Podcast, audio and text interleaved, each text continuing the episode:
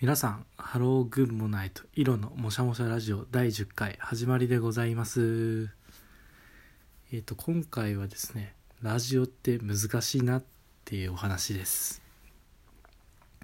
まあ、記念すべき10回目、噛んじゃった。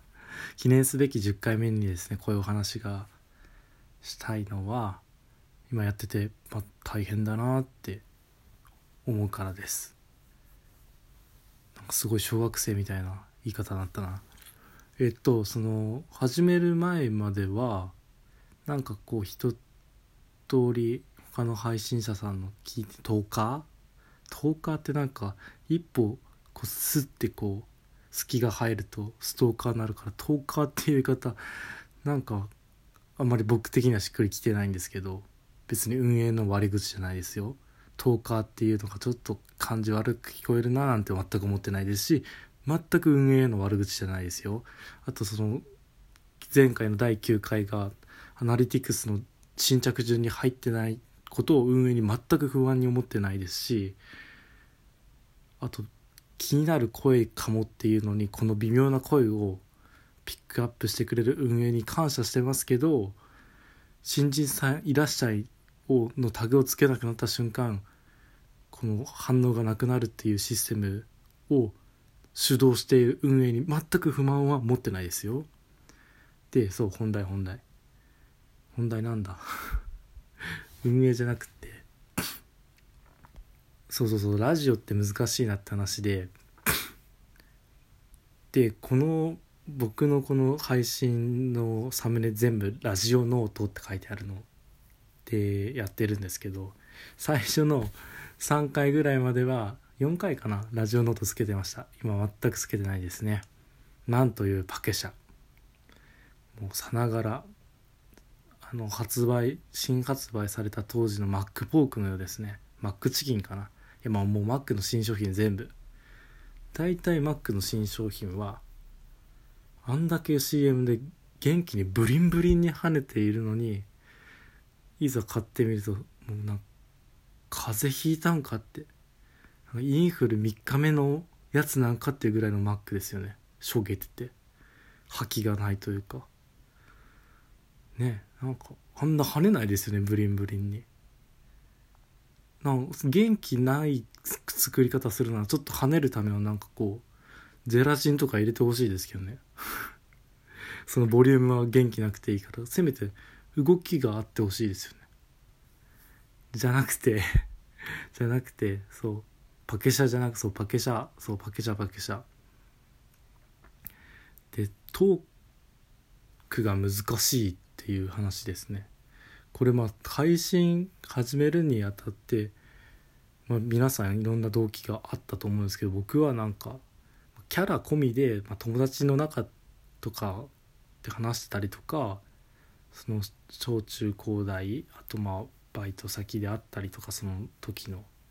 で今のなんかまあ会社での立ち位置的に人と話してて多少笑いを取る自信はは持ったままここまで来たんですね、まあ、その中にその今話したようなキャラとかもあると思うんですけど。でいざラジオ始めてみてで始める前にいろんなトーカーさんの聞いてみてあなんだ。えなんか全然いけね？俺面白いラジオ。みんなよりも作れそうじゃん。これもう天下取ったんじゃね？えもはや色のもしゃもしゃラジオ。2020年の流行語じゃね？みたいな、まあ、そこまで思ってないです。まあ生きてたんですけど。この通りですね。聞き返してみるとなんとまあオチもなく山もなく谷もなくあの縁もなくゆかりもなく別に土地のことではないですね。なんか無理やりこうこうこういうとこでもうポンポンポンって面白いことが言えないようなラジオなんですけど。で話しててでこう聞いてて思うのがこうテニオ派が拙いなってめちゃくちゃ思いますね。でそれってまあこの話しながら考えてわーってもう頭の中でこう思考が巡った結果連続で話そうとしてる結果なだと自分では感じてるんですけど。それがもうやっぱり人との対話じゃないくて一人語りだからある特性なんだなってすごい感じてて。でこれまでまあ面接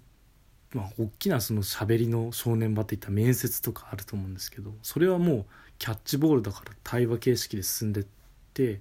お互いの共通認識の中でこうお互いがお互いの言葉を補う補完し合うような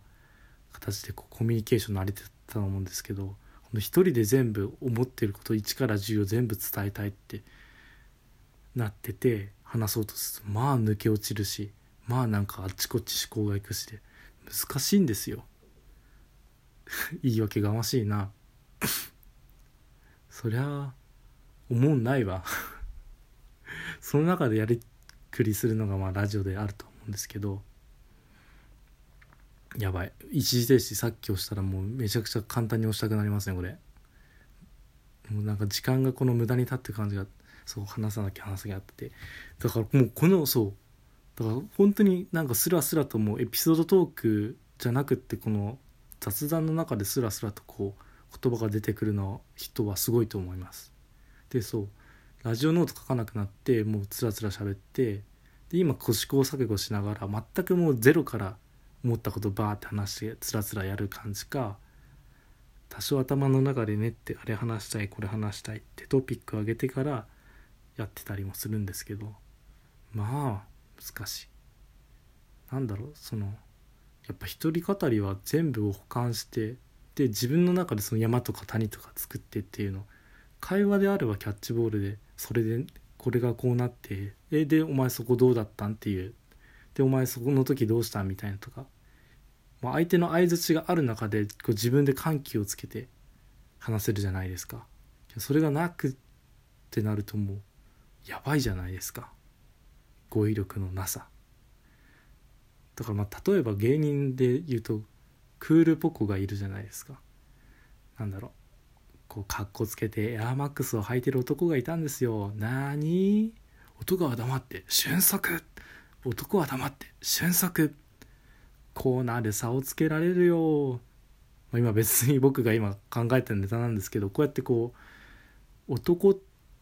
かっこつける男っていう概念があってそいつが履いてるエアマックスっていうかっこいいスニーカーがあってそれに対してボケで俊足っていうコーナーで差をつける。もう運動会のですね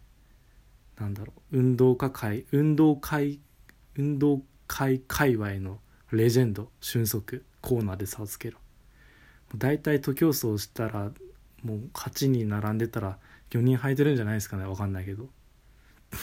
まあ本当に足の速い子は裸足で走ってました。僕の小学校時代は。俊足より何も履かないのが軽いからって言ってましたね。コーナーとかねえから裸足にって言ってましたね。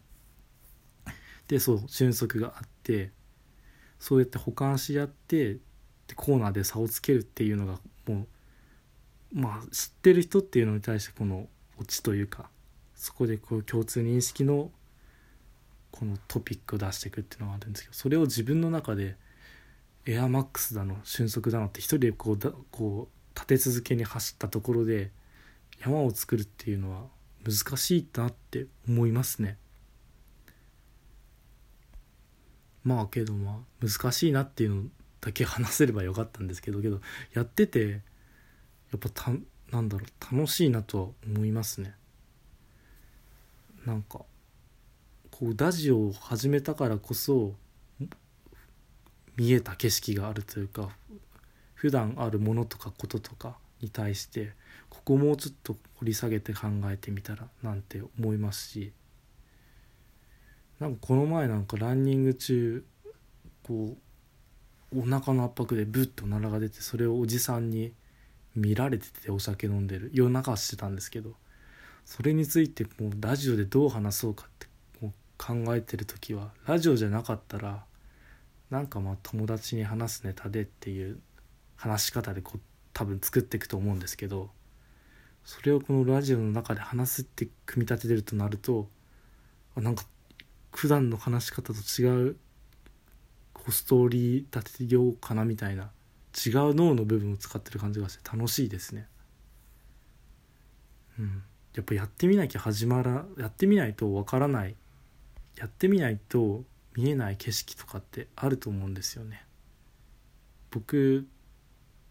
これをバードウォッチング理論ってもう持論で持ってるんですけど他にはあの社会人入ってから料理するようになって料理の楽しさも分かったし味付けとかの難しさ。でどういう料理が手間をかかっていてここが味わうと美味しいとか。でそれまでなんか歯ごたえとかにもそんな肌歯触りとかそこまで気にしてなかったんだけどこの歯触りを作るのが難しいとか。料理はまた今度お話ししましょう。なんかここで話しちゃうのはもったいないなって。そうこの話を小出しにする感じとか。なんかもうラジオ独特だなって思ってます。僕のただこう小難しい戦略小賢しい戦略なだけかもしれないんですけど。だからもし聞いてる人がいてラジオこんなやつでもできるやってるんだって思ったのでで自分もやってみたいなって思ったのであればやってみてください。きっと楽しくなるはずです。そんな感じで。バイバイ。